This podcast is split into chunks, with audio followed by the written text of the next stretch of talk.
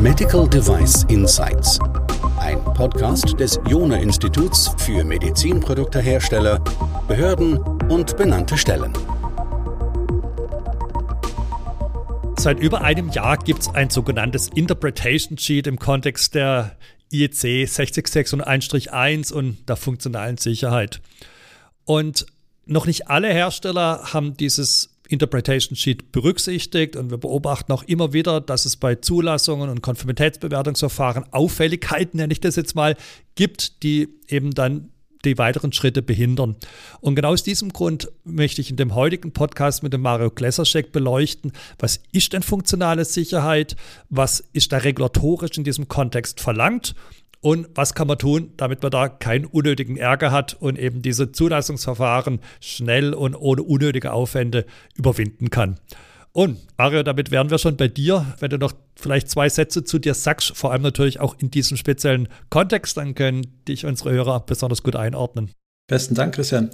Ja, mein Name ist Mario Klesaschek. Vom Hintergrund bin ich Elektroingenieur und arbeite seit über 20 Jahren in der Medizinproduktbranche und seit mehr als zehn Jahren helfe ich am Jona-Institut Unternehmen, Sicherheitsarchitekturen für Medizinprodukte zu bauen, auch Architekturen zu bewerten und auch Herstellern zu helfen, dann die Produkte zu prüfen, also auch durch die Prüflabore zu begleiten. Also der ganze Stack, um den du dich da kümmerst, also jetzt nicht nur irgendwelche regulatorischen Tipps geben, sondern hands-on wie du gesagt hast, eben auch am Design der Architektur dieser Produkte mitzuwirken und die bis durch die Prüfungen zu bringen. Also alles, was man in diesem Kontext eben braucht. Ja, und damit sind wir schon mitten im Thema drin, ähm, nämlich der funktionalen Sicherheit. Wenn du uns vielleicht ganz kurz helfen würdest, vielleicht mit Beispielen zu verstehen, was das ist, vielleicht auch mit einer Definition und einer Idee, was denn passieren würde, wenn diese funktionale Sicherheit nicht gegeben wäre. Genau, also Beispiele finden sich immer wieder an Produkten, die Substanzen oder Energien liefern. In der Systemtheorie können Systeme immer nur Informationen, Substanzen oder Energien liefern. Und gerade bei Medizinprodukten, die eben Substanzen oder Energien liefern, wie zum Beispiel beim Dialysegerät, ist es wichtig, dass die Menge, die Dosis dieser abgegebenen Substanz oder Energie eben angemessen ist für den medizinischen Zweck und darüber hinaus können sie zusätzlich zu Schaden führen.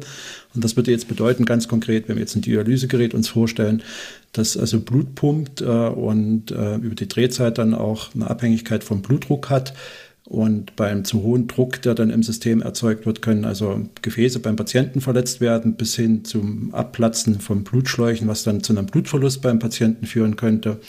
Und dementsprechend müssen Hersteller gewisse Sicherheitsfunktionen einbauen, die genau so eine Situation erkennen und verhindern. Und die funktionale Sicherheit bezieht sich jetzt eben auf diese Sicherheits- oder Schutzfunktion, also nicht auf die Steuerfunktion selber, sondern diese Überwachung, die dann stattfindet. Und wenn wir jetzt in die Definition reingehen, das ist die Fähigkeit eines äh, elektronischen Systems, solche systematischen oder zufälligen Ausfälle, die dann eine gefahrbringende Wirkung haben, zu erkennen und das Gerät in einen sicheren Zustand zu bringen. Und damit ist diese funktionale Sicherheit auch ein Teil der Gesamtsicherheit, die dann einzuordnen ist zusammen mit den Begriffen Basissicherheit und wesentlichen Leistungsmerkmalen. Okay, wir schauen uns, glaube ich, nachher noch ein paar andere Beispiele an für funktionale Sicherheit oder was passiert, wenn die nicht gegeben ist. Aber in unserem Medizinprodukte-Kontext sollte man es vielleicht jetzt auch erstmal die regulatorischen Anforderungen dazu ansehen. Welche Dokumente sollten Hersteller studiert haben, in denen sie Anforderungen an die funktionale Sicherheit finden? Ja, also die international ist natürlich die, die führende Norm für medizinische Geräte oder medizinisch-elektrische Geräte und Systeme, genau die e IEC 60601, die in verschiedenen Kapiteln also jetzt nicht an einer Stelle, aber in verschiedenen Abschnitten der Norm Anforderungen an diese Sicherheit stellen. Also zum Beispiel das Abschnitt 4.7 behandelt komplett das Thema Erstfehlersicherheit, also wie gehe ich mit dem Auftreten von Fehlern um. Es behandelt das Thema, wie bewerte ich die Wahrscheinlichkeit von Fehlern und es stellt auch Anforderungen an die Auswahl und Zuverlässigkeit von Komponenten. Äh, sie definiert sogar auch für den Prüfer, wie gewisse Ausfälle simuliert werden sollen und hat auch Anforderungen an die Gleichzeitigkeit von Fehlern. Länderspezifisch gibt es dann auch Regularien. Also unsere MDR zum Beispiel nennt ganz explizit den ersten Fehler, den der Hersteller beherrschen soll. Weitere Normen, die dort eine Rolle spielen, sind die Risikoanalyse 14971 für das Risikomanagement, die Anforderungen an den ersten Fehler stellt und sogar auch in der IEC 62304 finden wir Anforderungen an die Erstfehlersicherheit. Wenn man jetzt den Scope noch ein bisschen erweitert, zum Beispiel Richtung USA, was müssten Hersteller da noch lesen? Ja, stimmt. Also die FDE hat verschiedene Guidance-Dokumente. Es gibt keinen expliziten Guidance-Dokument für funktionale Sicherheit, aber es gibt Guidance-Dokumente, die sich auf den Softwarelebenszyklus beziehen oder Guidance-Dokumente, die mit der EMV erstellt wurden, in denen dann Anforderungen an diese Sicherheit oder Erstfehlersicherheit aufgeführt sind. Und die FDA erkennt ja auch die Normen an, wie jetzt eine 606 und 1-1 oder bei den In-vitro-Diagnostika die EC 61010. Okay, wenn wir diese Normen, jetzt vielleicht gerade eine 606 und 1-1 studieren, finden wir dann schon konkrete Maßnahmen und vielleicht schon gleich die Anschlussfrage daran, was gibt es denn so an typischen Maßnahmen, um funktionale Sicherheit zu erreichen? Die IEC 60601 definiert recht gut Maßnahmen, wenn es um passive Maßnahmen geht im Bereich der elektrischen Sicherheit. Also, also ganz klare Anforderungen, wie eine Isolation auszulegen ist, auch eine Isolation auszulegen ist, die dann erstfehlersicher sein soll. Sie ist aber in dem Bereich, wenn es um andere Maßnahmen geht, wie zum Beispiel das Überwachen einer Temperatur oder eben bei unserem Beispiel das Überwachen der Drehzahl einer Pumpe, dann nennt sie keine Anforderungen, wie der Hersteller damit umzugehen hat. Sie nennt nur die Anforderung, dass der Hersteller das beherrschen muss, aber macht keine Vorgaben zur Auslegung oder gibt Hinweise, wie sowas sicher zu bauen ist. Und da kommen dann andere Normen ins Spiel. Wir nehmen dann gerne diesen Fachgrundnorm für funktionale Sicherheit, das ist die EC 61508, auf der dann sektorspezifische Normen aufbauen. Selbst wenn die Norm im Vorwort behauptet, sie fühlt sich für Medizinprodukte nicht zuständig, beinhaltet sie doch sehr konkrete Lösungsvorschläge, Methoden und Ansätze, wie man mit systematischen und zufälligen Fehlern umgehen kann. Und dort tauchen dann solche Hinweise zum Beispiel auf, dass ich bei einer Architektur, die ausfallsicher sein muss, eine gewisse Mehrkanaligkeit habe, dass also ein Fehler nicht zum Ausfall dieser ganzen Funktion führt dass eben vielleicht ein zweiter Fehler nicht zum Ausfall der ganzen Funktion führt, aber eben äh, sie macht auch Vorgaben zum Testen. Also wie erkenne ich, dass eine Funktion, eine Sicherheitsfunktion noch gewährleistet wird.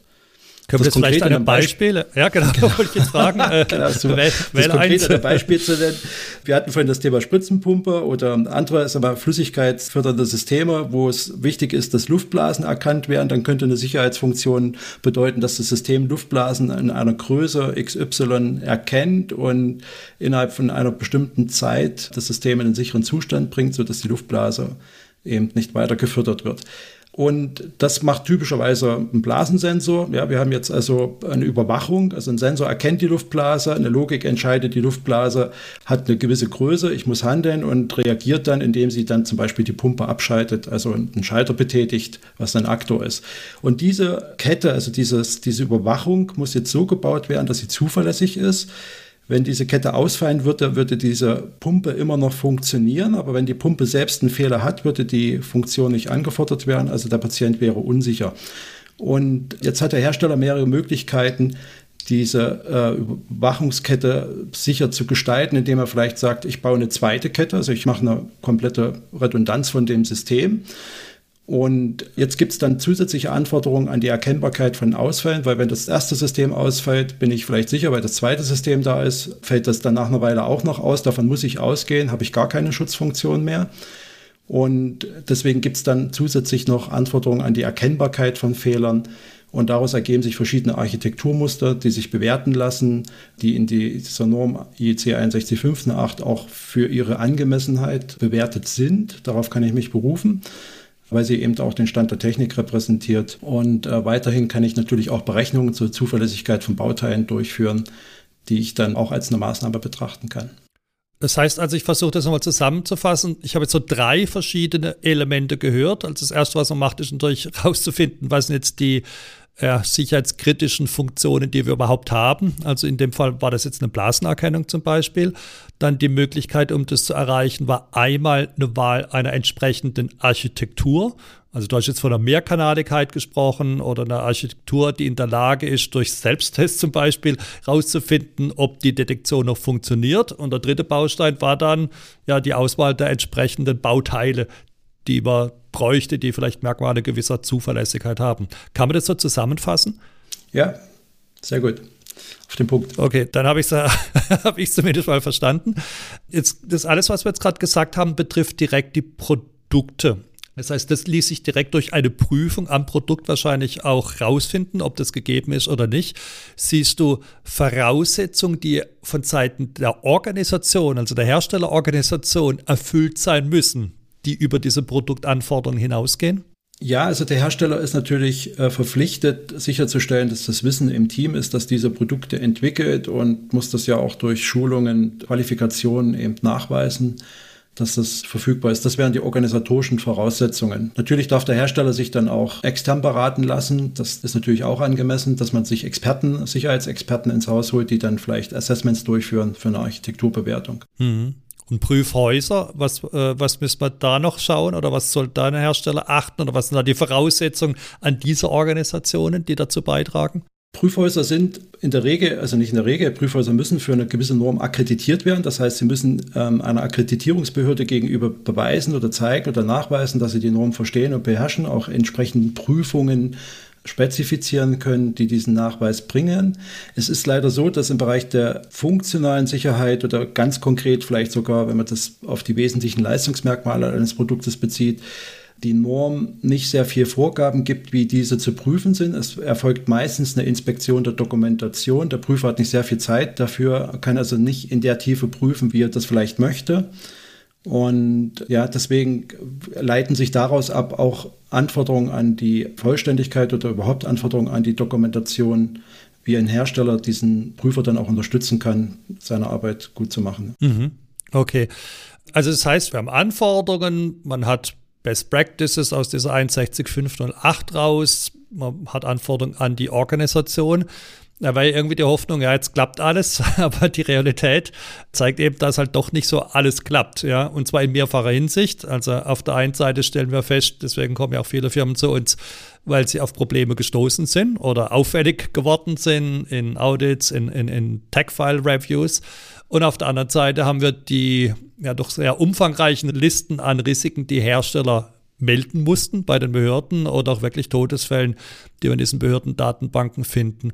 Die Frage ist, was geht da regelmäßig schief? Also wo haben wir da, haben wir da Lücken im System oder was, welche Fehler unterlaufen den Herstellern hier besonders häufig?